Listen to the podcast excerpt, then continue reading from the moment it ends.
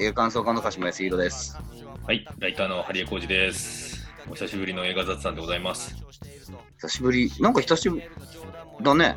つっても1ヶ月ちょっとぐらいしか空いてないですけど、なんか久しぶりな感じします？ようんね。うん。もう割と普通に映画館に映画を見るもうあの、感じになりました、100%、OK になったんでね。うん。でもなんかね、飲食、100%にするんだったら飲食物売っちゃダメみたいな感じになってるので、あー、らしいね。俺だから、その、テネット見に行った時はね、100%だったよ。ああ、そうですか。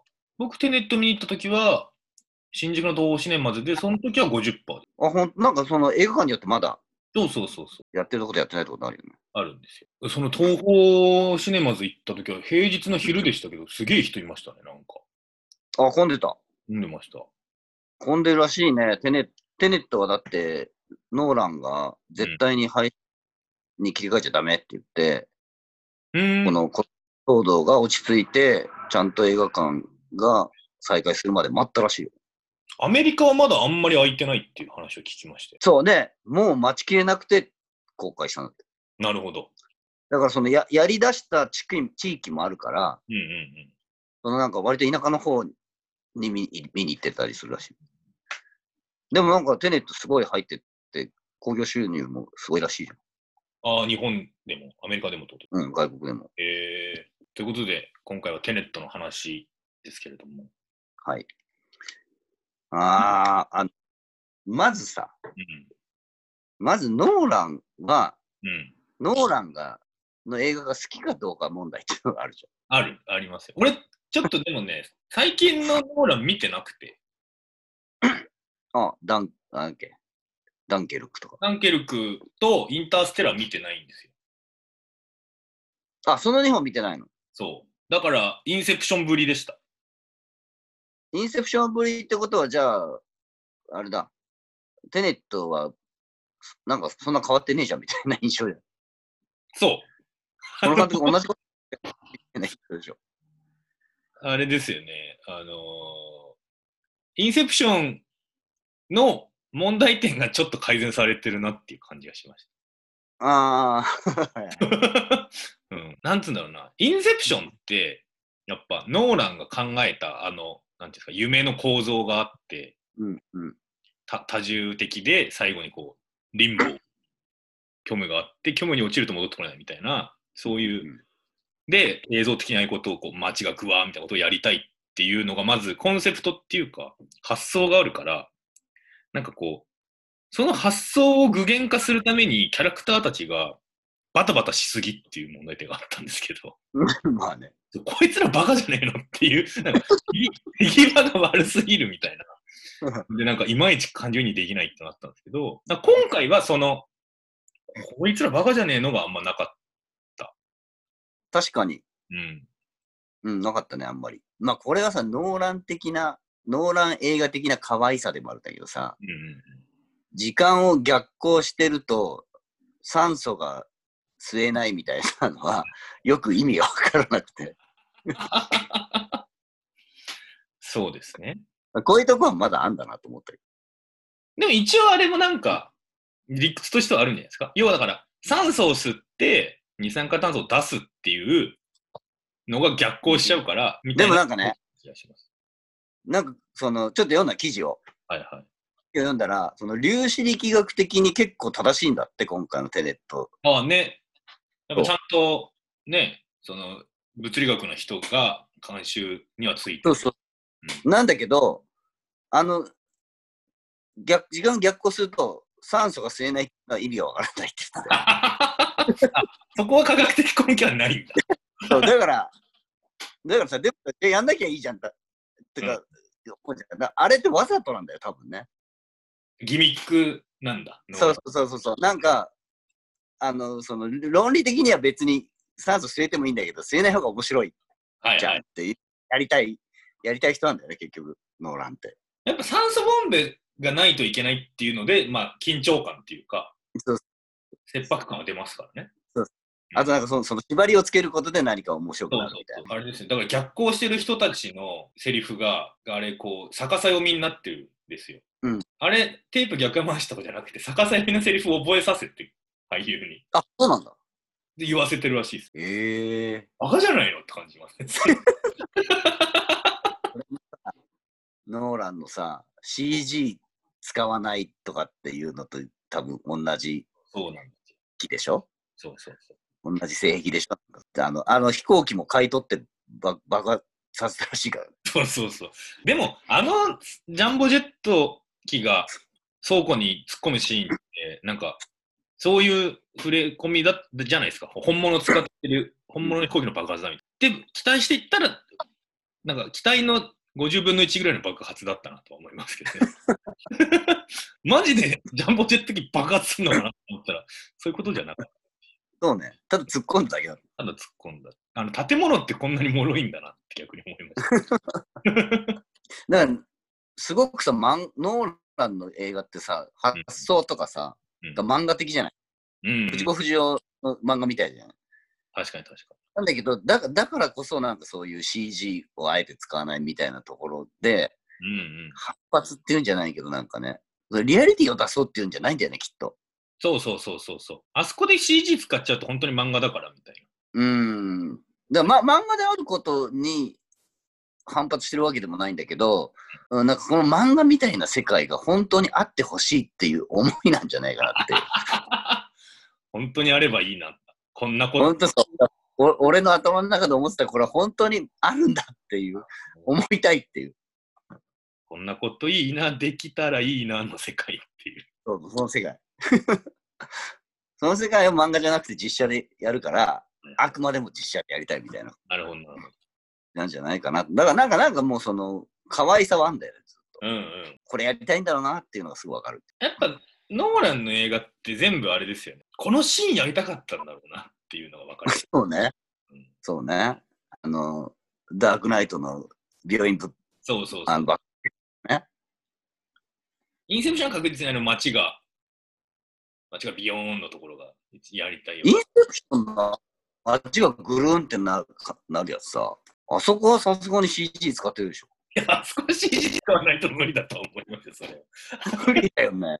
あれ CG じゃなかったら、今回のジェット機なんてもんじゃないぐらい話題になってる。いやいや、本当にはやってないと思うけどさ。なんかミニチュアとゴーストいいわけじゃんしても。特撮ってことですね。そうそう。だからそこもさ、なんで CG がダメなのかっていうのがさ、もうなんかこう思いでしかない。まあまあ、そうでしょう。重いですだからななんかさ、大事なとこで理論的じゃないんだよ。うんうんうん。うん、さ最後の爪のところでこう、なんかエモーショナルさが勝っちゃうっていうかさ。はいはいはいはだから映画もそうじゃん。だからそこがさ、いいっていう人もいるしさ、い。うん、うん。そこがちょっと、人もいるじゃない。そうですね。まあ、ノーランって割と確かに理論派っていうか、めちゃくちゃ理系な感じで、なイメージあるけど、めちゃくちゃロマンチストなんですよね、根底そうそう。出来上がった映画を最後まで見ると、うん全然理系な話じゃない。はいうん今回のもだって、友情の、友情の話で最終的に。友情の話ですからね。時間を超えた友情の話そうそうそうそう。でも主人公普通に最後泣いてましたから、で。そう友友情を感じて。ねあんなさ、時間を逆行したりとかさ、うん普通じゃないことに巻き込まれて、普通じゃない立ち位置に、まあでも、もともとスパイだからね、普通じゃない人なのね、まあ、もともとの生活が。うんうん。あ、そうか、CIA か。CIA からあれに、そうそうそう。なんか出向。なんかよくわかんないんだ。まあ、そのテネット難しい、一回じゃ分かんないみたいな話あるじゃないですか。でもなんかそこら辺の、なんか、そのしディティールを省いていくと、すごいシンプルというか、ベタな話だなって思いましたけそうそうそう。ベタなしスパイもので、ど。うん、バディもので、友情の話。で、あの、タイムトラベルあるあるみたいな、すごい、あの時のあの人は未来から来た自分だったみたいなのって、うんうん。タイムトラベルでめちゃくちゃよくあるじゃないうん。ただなんか、そんなに難しい話じゃないなって思ったんですけど、なんか、ツイッターとかでテネット思ったより難しくなかったって書くのなんか、生きってるみたいで、ちょっと恥ずかしくて書けないなと思って。いや、だからそこ、そこ、あの、ストーリーを追ったら全然単純でシンプルで、うんうん。で、面白い話なんだよ、ちゃんとね。そうそうちゃんとその、よくあるタイプの面白い話なんだけど、その時間を、の順行と逆行っうん。ていうのを、その今までのタイムリープとかさ、ワープとかじゃないそうそうそう。やり方。そこのさ、設定がすげえ難しいんだよ。難しいっていうか複雑なんだよ。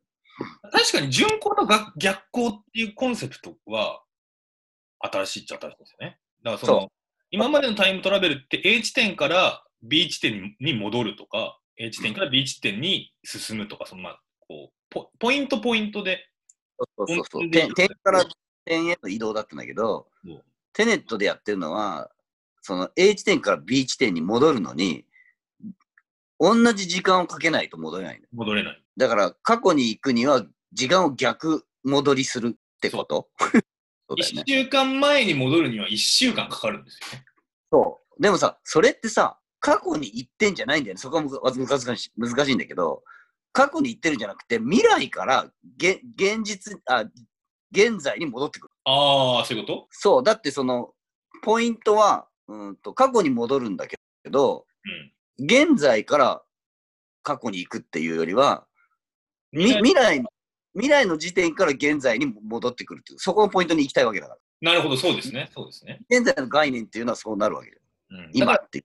常に2つの 時間軸が生じることになってて、だからそれは、現在から過去に戻っ、逆行しているっていう、うんっていう時間うん未来から過去に来ているっていう、あ未来から現在に来ているっていう、2つの時間軸が常に流れてるっていう。そうつそうそう。だから、あの、最後のあのビルをうん。ロケットランチャーみたいので、はいはいはいはいはいはい。いやあれはその未来から現在に来た軍と、うんずっと巡航の時間で過去から現在に来た両方がいいっぺんにビルを破壊するっていう、うんっていうのがあるんだけど、それもなぜそんなことしなきゃいけないのかはよく俺は分かってそう。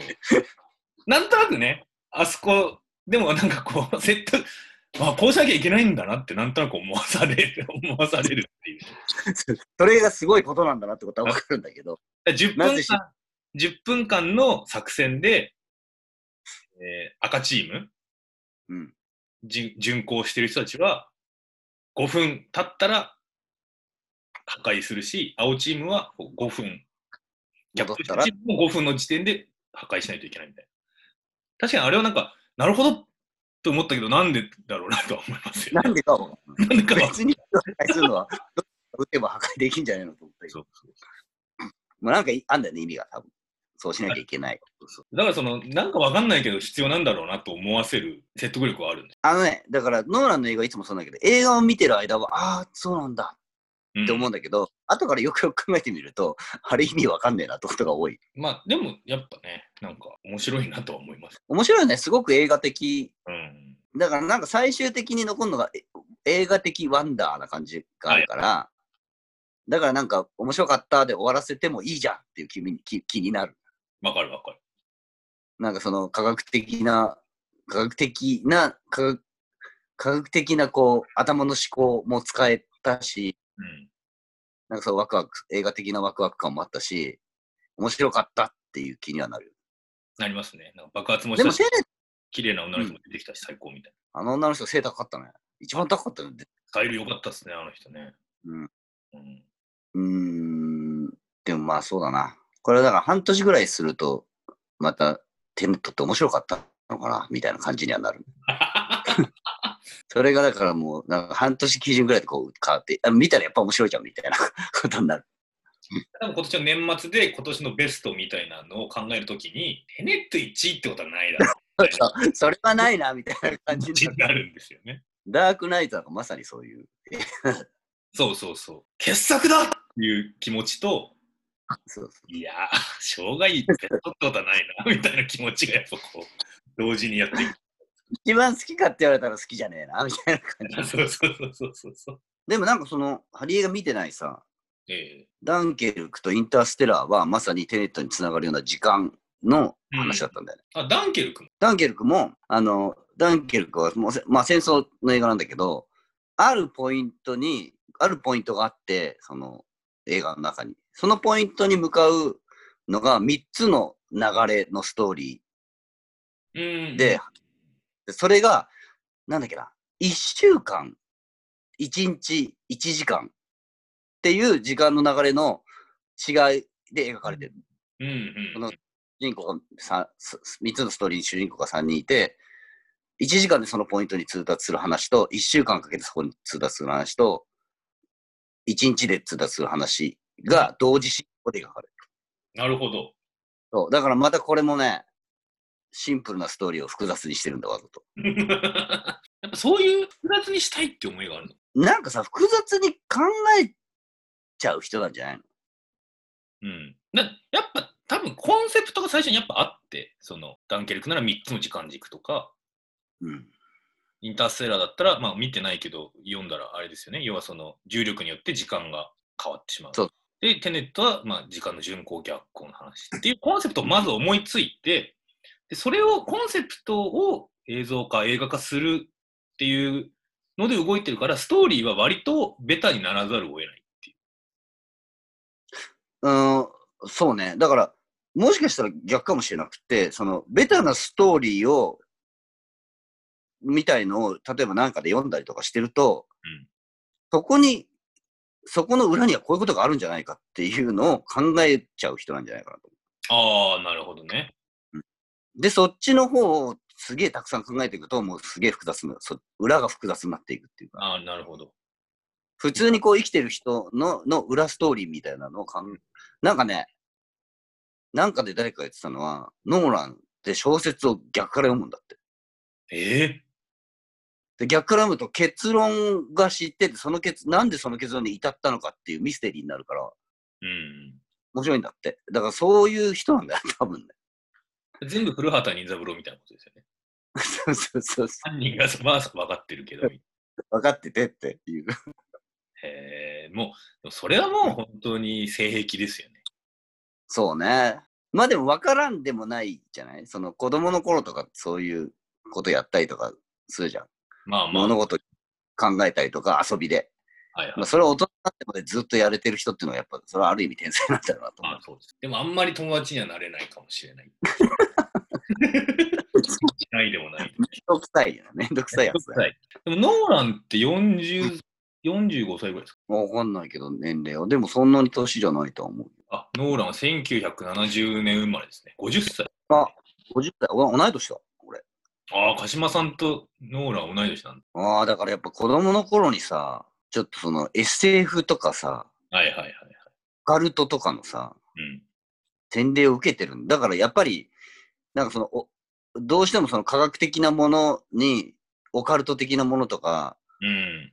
ファンタジックなものが、漫画的なものが入ってきちゃうのっていうのは世代的にちょっとわかるかもしれない。うんうんうん。そっちの方が面白いと思っちゃうんだよね。やっぱノーランと鹿島さんが同い年ってなんかこう象徴的っていうか、こうめんどくさい大人っていう。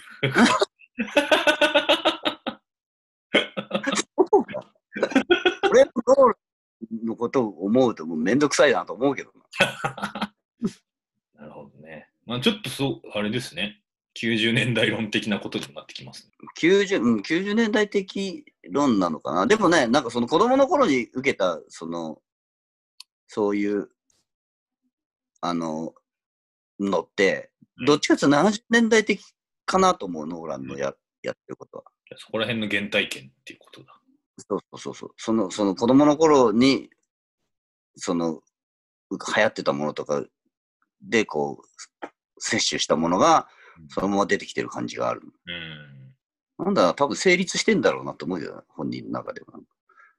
やっぱ全部意味はやっぱあるんでしょうね。意味はね、うんあるっていうかね、意味つけたいんだと思う、一個一個に。ああ、なるほどね。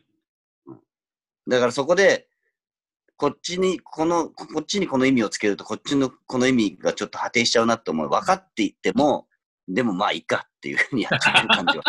まあでもこう、ギリギリ破綻するかしないかだけど、すべてに後付けも含めて意味はとりあえずあるみたいな状態。そうそうそうそう。だからろ論理、論理的でありたいとは思ってるんだと思う。はいはいはいはい。でも、その科学的に証明されている論理よりも、俺の考えたこっちの論理の方が面白いからこっちでいいやっていうようなことじゃないかなと思まあそれはありますよね、多分ね。だからノーランに、テネットのあそこってなんでああなってるんですかって聞いたら、いや、なんか、方が面白いからさ、なんか絵面優先してやったんだよねとは絶対言わないですよ。そうそうそう。そうこうこうこういうことで繋がってくんだよ、そこはっていうふうなことはちゃんとある。ちゃんとあるんですよ。あるけど、これは科学的には嘘なんだよっていう。まあ全然ね、やっぱ、それでいいですからね、映画それでね、英語を見る分にはね、うん。そんな粒子力学のことをそこまで勉強しようと思ってないし、そうそうそう。その、もっともらしければそれでやっぱいいので、フィクションっていうのは、その、あなんか没に当たって、もっともらしく騙してほしいっていうのはあるよね。あありますよ、それは。そういう意味でやっぱ東大切ってのもっともらしいことクリストファー・ノーランですよね。うんもっともらしい男。あの、なんていうの？完全に騙されはしないけど、そうそう、確かに。もっともらしいなーっていうのを楽しめる。そうそうそうそうそう。今回ももっともらしいなーっていうね。ともらしいこと言ってやがんなっていう。SF において、もっともらしいってすごく大事な気がして、な要は、本当だこれが本当なんだっていうことまでは思わせないっていうか、うんうんうん。これがちょっとそこにロマンロマンが、そうロマンもあるし、これが真実なんだってなっちゃうとカルトだから、あーあー、そうね。うん、ちゃんと、なんか、もっともらしいぐらいで止めておくっていうのは、良識があるなと思う。ちょっと嘘入ってますよぐらいの方がね。そうそうそう。あくまでも、もっともらしいぐらいですよっていう感じ。やっぱそれはノーランも、ノーランもこれは本当じゃないよねっていうのを、こうあこうあったら面白いけど、本当じゃないよっていうのをちゃんと分かって作ってるからと思う。思うそうそう、だ、だそうそう。そこが、だから、ノーランが、あの、たいろんな人に支持支持されるというか、いろんな人が見見れるうん作品になってる。それは、その、要するにエンターテインメントっていう風に割り切ってる部分があるから。あるからですよね。そうそうそう。やっぱ、フィクションの作り手でも、やっぱ自分が考えたものが、だんだんこれが本当だと思って作り出す人がいるので、それはもう狂気でしかないからね。やっぱ狂気でカルトになっていく人っていうのはやっぱいて、うんどんどん宗教チックなことになっていくっていうことはやっぱあるけど、やっぱノーランはそこには絶対行かない感じっていうのはそうそうそう。だから、そう、あの、ヒ大ヒット作を撮れてんだと思うよ。うんだって、普通に考えたらさ、ノーランの今までの映画ってさ、うんまあその、例えばダンケルクなんかはさ、戦争映画として、うんその戦争映画の新しい描き方、視点みたいなのがあるから、はいはい。普通の映画ファンも見ると思うけど、ダークナイトにしてもさ、うん今回のテネットにしてもさ、普通に考えたらカルト映画的な内容だよね。まあそうですよ。だからインセプションだってね、夢の中入るんですよ、みたいな。そう、まあ、まずそこからだもんね。そうそうそうそうそう。まずそこから理解しないといけない。あとやっぱ紹介されても、あなんていうんですか、文字にしちゃうと全然良さが伝わらないじゃないですか。うん。夢の中入るんですよって言われてもな、みたいな。テネットもだって、時間が逆行するんですよって言われても、あんまりそうなんですかとしか言いようがないっていうか。で、そういうさ、あのーインセプションもさ、うんその夢の中に、人の夢の中に入れるとか、うんテネットの時間を逆行することができるとか、要するに自分以外の世界が、うんうん自分が今いる世界と違う世界にうんい行けるやっぱりちょっとどっかで憧れるっていうかさ、うんうんあったら面白いなと思うことじゃん。それを、本当にだから、マジじゃなくて、うんうんもう本当にさっき言ったようにもっともらしく見せてくれるっていうところも面白さだね、本当に。そうですね。もっともらしいなっていう。もノーランの顔がもっともらしいもんな、まず。だからそのさ、インセプションなんかはさ、もうもともとパプリカってあの、筒井康さんええと同じ、同じことを言ってるじゃん。同じことを描いてる。うん。人のきょ夢の中に入ってってっていううのは。ん。で、そ、そ、そこのさ、入り口は一緒なんだけどさ、それをさらに複雑にすることによって、ちょっとオリジナリティになってんだよね。そうですね。そうそうそう。ほんとシンプルに書こうと思えばいくらでもシンプルにできる。ことをそうそうそう。だから、そうしないという。から多分、あの、例えば、パプリカをノーランが読んでて、で、おすごい面白いじゃん、これ、と思って、でも、ここをもっとこう複雑にしたら、もっと、ここをもっと複雑にしたら、もっと面白くなるっていうのを多分やってんだよね。そうですね。だけど、普通は複雑になりすぎて、全く意味不明な、面白くないものになるんだけど、そこがちゃんと客観視できてるっていう、客観視できてるのかどうかわかんないけど、うんギリギリなんかい普通の人にもわかるようになってるっていうのが、まあ、中華わかんなくても面白いってことか。まあ、そうですね。うん。インセプションなんか全然わかんないもんね。全然わかんない、あれ、マジで。でもなんかその一個一個の階層が面白いんだよな。うんうんうん。パプリカは、パプリカは、その夢の中に入ってって、その、その中でいろんな人、いろんな夢に入っていくから、いろんな場面にパッパッパパって変わっていくっていうのは分かる。分かって、その、その、それが面白いっていうふうになるけど、インセプションの場合は、もう今何が行われてるのか全然分かんないもん。インセプションって俺もちょっと長いこと見てないんであれですけど、なんか人の夢には入るけど、その人のトラウマがうんぬんみたいな話になんないんですよ。ああ、うん。なんか夢とかに入るとそういう話になりがちじゃないですか。深層意識でトラウマ。はいはいはい。なんか別になんかそこには興味ないっていうか、そのそうね。その構構造だけに興味があるんだよね。そうそうそうそう。でもさ、その、はい、夢が入られた人のトラウマにはあんまりならないんだけど、あの主人公のさ、そう、の抱えてるトラウマの話になるじそうですね。普通入られた方のトラウマの話になりなりますよ。ゃん。あの、漫画のさ、ペットっていうのは、はいはいはいはいはい。三宅蘭城の。そうそうそう、あれがまさしくそういうそう話。そうそうそう。まさにそうですね。で、ペットはインセプションより前なんだよね。うんうん俺インセプション見た時これペットじゃんと思ったんだよ。そうですね。クリストファー・ノーランが三宅蘭城を読んでる可能性もまあなくはないんですか？うーん、ないんじゃん。ら。あとは連載もすぐ打ち切りになったしな。まあ、傑作。でもペットは5巻か？そそうですね。ここもあれじゃないですか。ぼ鹿島さんの、ね、バンドのボストンクルージングマニアも三宅蘭城先生にジャケを書いてもらってますからね。う、そうですよ。もうまさにペットがスピリッツで連載してる時うん。読んでて、で、その作ってるアルバムのコンセプトにすごい近いと思って、で、なんとか頼めないかなと思って、俺はバカのふりして小学館に電話したんだよ。あ、で、電話したんですね。小学館に電話して、ジャケ書いてもらいたいんですけど、どうしたらいいですかって言って。はそれで担当の人が出てくれて、いはで今はちょっと連載中で忙しいから難しいんですけど、半年後なら大丈夫ですよって言われて、い。はいはいあ、半年後に終わるんだって思ったんだよ。はい。そうですよね。まだめっちゃ途中途中なのにと思って。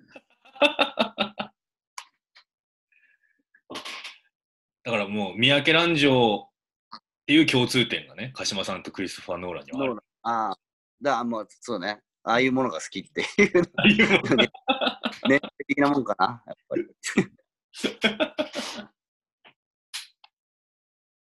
確かにな、なんかその、シンプルに感動するものとか、うんと、その、ちゃんと起承転結があるストーリーとかが、うん本当は好きなのに、それをそのままストレートにはやりたくないっていう、うんうん。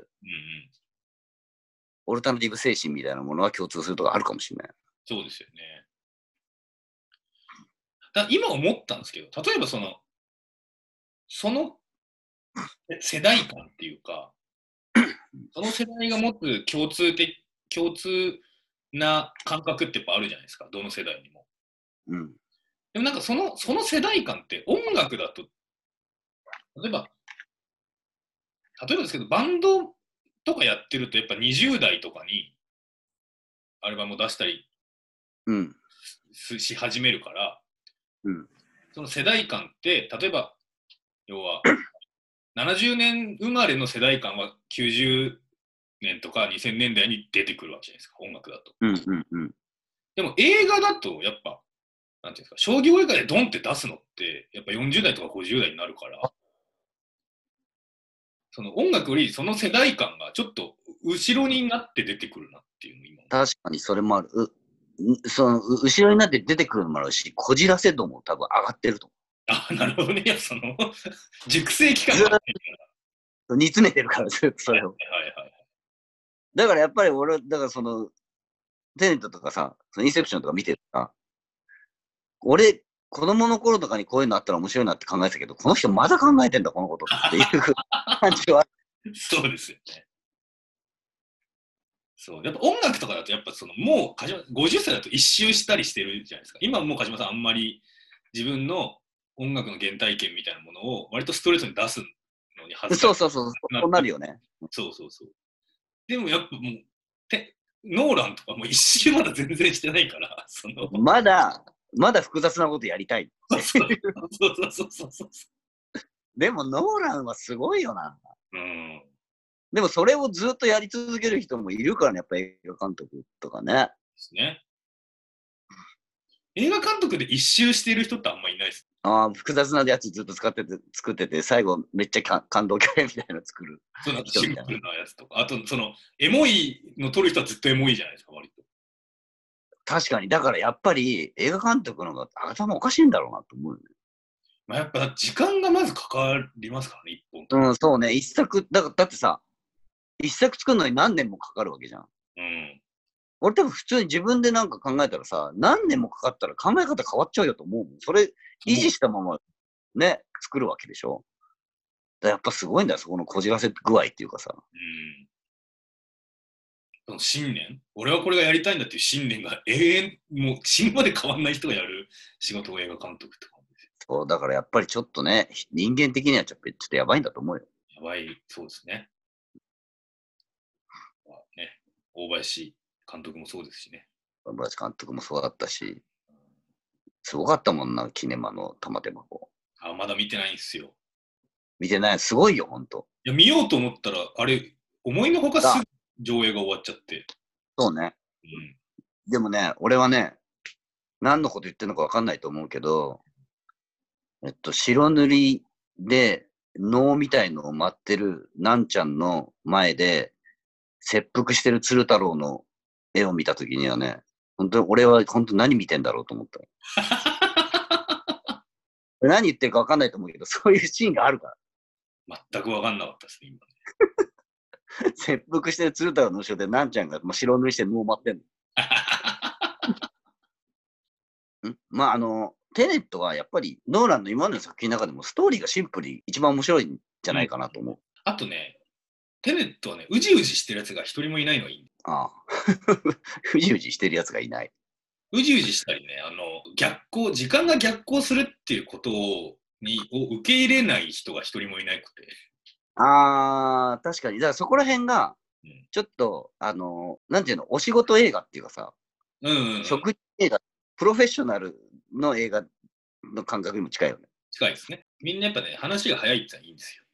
そうそうそう。いや、これ仕事だからみたいな感覚でやってんだよね。あるって言われてっからあるんだな、みたいな。そういう。悩まない。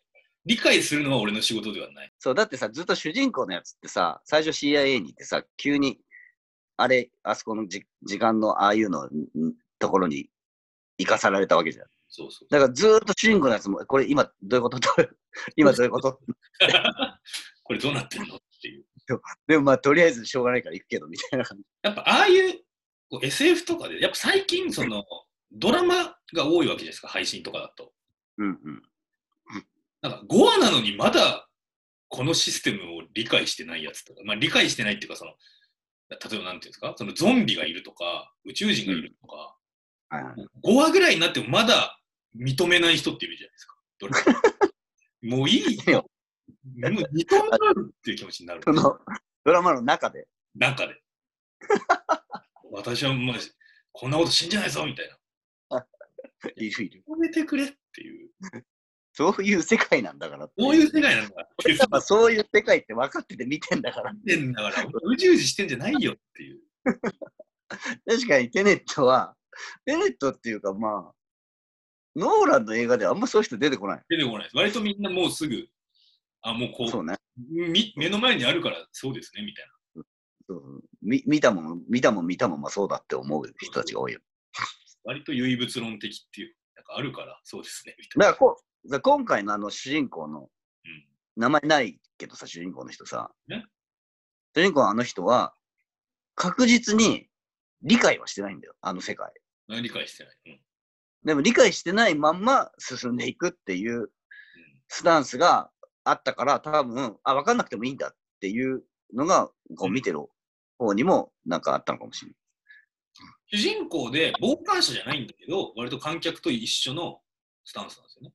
そうそうそう。あの最初にさ、あの、未来から来た弾で銃を撃つシーンがあるじゃん。うん。あの、研究所みたいなとこ行って。はいあの時はさ、バーンって撃つとさ、薬莢が戻ってきてさ、銃に弾が収まるんだけどさ、それ見せられてさ、その、博は博士みたいな人にさ、説明されてんだけどさ、もうさっぱりわかんないじゃん。そうそう、あれはさっぱりわかんない。で、あの主人公もさ、多分あれさっぱり分かってなかったよ。けど、まあ、訓練、あるから訓練するしかないよね、みたいそれは弾が戻ってきたってことは、なんか、戻ってきたんだっていうことぐらいしか理解してなくて、何か普通じゃないことが起こってんなぐらいの感覚で。それがね、ちょっとこう、人間ドラマが企画だって言われるところなのかもしれないですけど。まあ、そう、そうね。でもまあ、そこないと話がない。だってさ、あのさ、その、時間を逆行する世界に行くと、行くときに、行く前にさ、あの、気をつけることあるかって聞いてさ、うんもうその、例えば酸素を記入してないとダメだとか。でさ、車の運転はって聞いたらさ、それは自殺行為だって言われる。うん。でもさ、すすぐ行って車乗ってさ、時間逆行する。車運転さ、あんなのさ、身体的な能力でそれをもう超えてるとしか説明つかないじゃん。つかない。あいつがすごいからそれ奇跡的にできてるっていうことじゃない。それをさ、どそのストーリーに組み込んじゃうのはすごいよ。あとなんかあれ、過去の自分に会うと追消滅するみたいなこと説明さあれて、いつはね、ばっちり目合ってますか？どっちかが気づいてなかったらいいっていうルールじゃないの？そういうこと？だってそうとしか思えない。まあまあね、追消滅してないですからね、実際に。ここ破綻してんじゃんと思うけど、ノーランに言わせれば多分破綻してないんですよ。そう、だってさ、わざわざさ、その、だったらその、追消滅するっていうセリフ言わせなきゃいいよ。そうそうそう。っでも言わせてんだよ。てことは、筋は通ってる。そうそうそう。これがやっぱノーランでやっぱもっともらしいところですよね。本当にそう。だ一応なんかその、えっと、せ、セリフでうん振っといて、うんでも、振っといてできないかもしれないと思ったけど、でもできるっていう、その展開も、をわざと作ってるってことは、うんいや、一応意味はあんだよ。説明はしないけど。っていう、もっともらしいよな。もっとあとやっぱ追消滅とかいう言葉自体のもっともらしさ。そうなんだよ。俺今回もそのさ、英語で何て言ってるか分かんないですけど、順行と逆行っていう言葉を聞いたときにさ、ああ、もうこれ使いたいと思ったもん、普段。なんか使いたくなる用語出してくんだよな。そうそうそう。エントロピーとかね。エントロピーとかね。やっぱね、あの、インフルエンザの時もね、やっぱリンボー、虚無、リンボーってすごい言いたかった。そう、だからなんかさ、専門用語、ギリギリ専門用語みたいなことを、ちょっと哲学的な意味合いで使ってるから、うんうんうん。なんか使いたくなる感あるよね。単純な物理用語だけじゃなくて、こう、そう主人公たちの行動とか考え方のベースとしてのものとしてね、概念として出てくる。そう、そうそういう言葉のチョイスの仕方をしてるから、なんか使いたくなんだよ。そう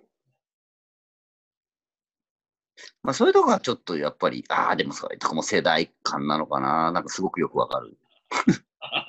すごくよくわかる。わかりすぎてちょっと恥ずかしくなる感じがある。うん、やっぱなんか同世代だとちょっと恥ずかしくなる。俺の中のノーランみたいな感じになるだろ でもね、うまいんですごいチョイスの仕方が。うんうんでギリギリ恥ずかしくないチョイスの仕方をしてて、それがすごくセンスいいなと思う。うん。よく考えるとちょっと恥ずかしくなっちゃそう、よくよく考えると、裏にある、こういうことを、こういうこと俺は思ってんだよっていうのが、ちょっと見えてう。なんかさ、そのダークナイトの時のさ、うんその、純粋悪みたいな、はいはいはい。ジョーカーを純粋悪として描くみたいなのが、ほんとすごいやりたかったんだと思うんだけど、その純粋悪とは何かみたいなことをさ、すごく哲学的に考えてって、で、その中で、恥ずかしくないギリギリのところに収めてあのキャラクター作ってるうんじゃない。だから見ててすごいかっこいいなと思うんだけどさ、その裏にあるさ、純粋悪を描きたいみたいなことがさ、そうですねちょっと溢れて恥ずかしくなる。わかるなと思う。だんだん話してたノーランのことも好きになっノーそうノーランはもう俺たちの中にいるんそう思うと許せる。だからそう考えると世界で一番成功してる中二病っていうことじゃないですあかもしんないね。確かに中東的なんだよな、か。うん題材が。だってその IMAX で撮ってさ、もう IMAX 上映絶対しないとダメとかさ、フィルム、フィルム撮影絶対するとか、あと今回みたいにね、あの、配信にはするなとかさ、すごいよね、中二的な感覚が。中二を押し通すっていうことはね、大事なんですよ、やっぱだから成功してる人少ないからな、でも、り。うん。中二押し通して。だから大したもんですよね。死ぬまで中二でいてほしいですね。そうね。うん、で、やっぱりちょっとその日本のアニメーションとかに近い感覚があるね。あるでしょうね。その押井守とか、庵野秀明とかとちょっとリンクするとこあるよね。うん、確かに。ノーラン、シン・ゴジラ見たらどんな気持ちどうだろうなんか、うーん、どうだろうね。なんかまあでも、うーん、まあエヴァンゲリオンの好きだろうね、多分。うん。ノーランが監督したエヴァンゲリオンとか見たいですね。もっと難しい話に多分なる。して気持ち悪くなりそうだな、みたいな。もっとだそのエヴァの動き方とか、人とは何かとか、サードインパクトが起こる、あの、システムとかがめちゃくちゃもっともらしく語られる一方、シンジ君の内面描写ゼロみたいな、そういう。